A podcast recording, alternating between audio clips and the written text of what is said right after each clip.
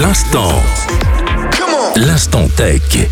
Bonjour tout le monde, c'est Panos. Aujourd'hui, dans l'instant tech, je vais vous parler d'un phénomène qui s'est passé l'année passée, mais dont on comprend petit à petit ses effets que maintenant.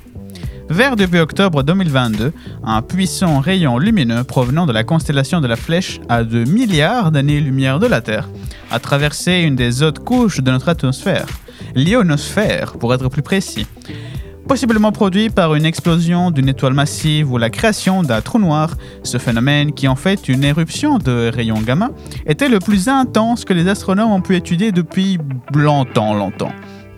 Ces rayons a illuminé les télescopes pendant 7 minutes, mais a laissé une lumière résiduelle pendant 7 heures que tout le monde pouvait voir s'il avait un bon télescope.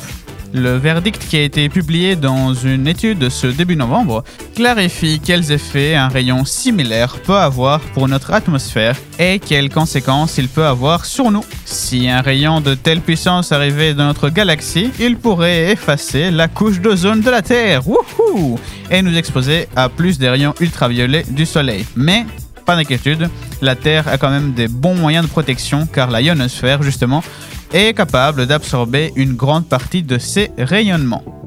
Alors voici pour aujourd'hui, petite info spatiale car ça faisait longtemps et j'en avais envie. Pour les infos, n'hésitez pas à écouter le prochain Instant Tech. Merci de nous écouter et à la prochaine. Bye bye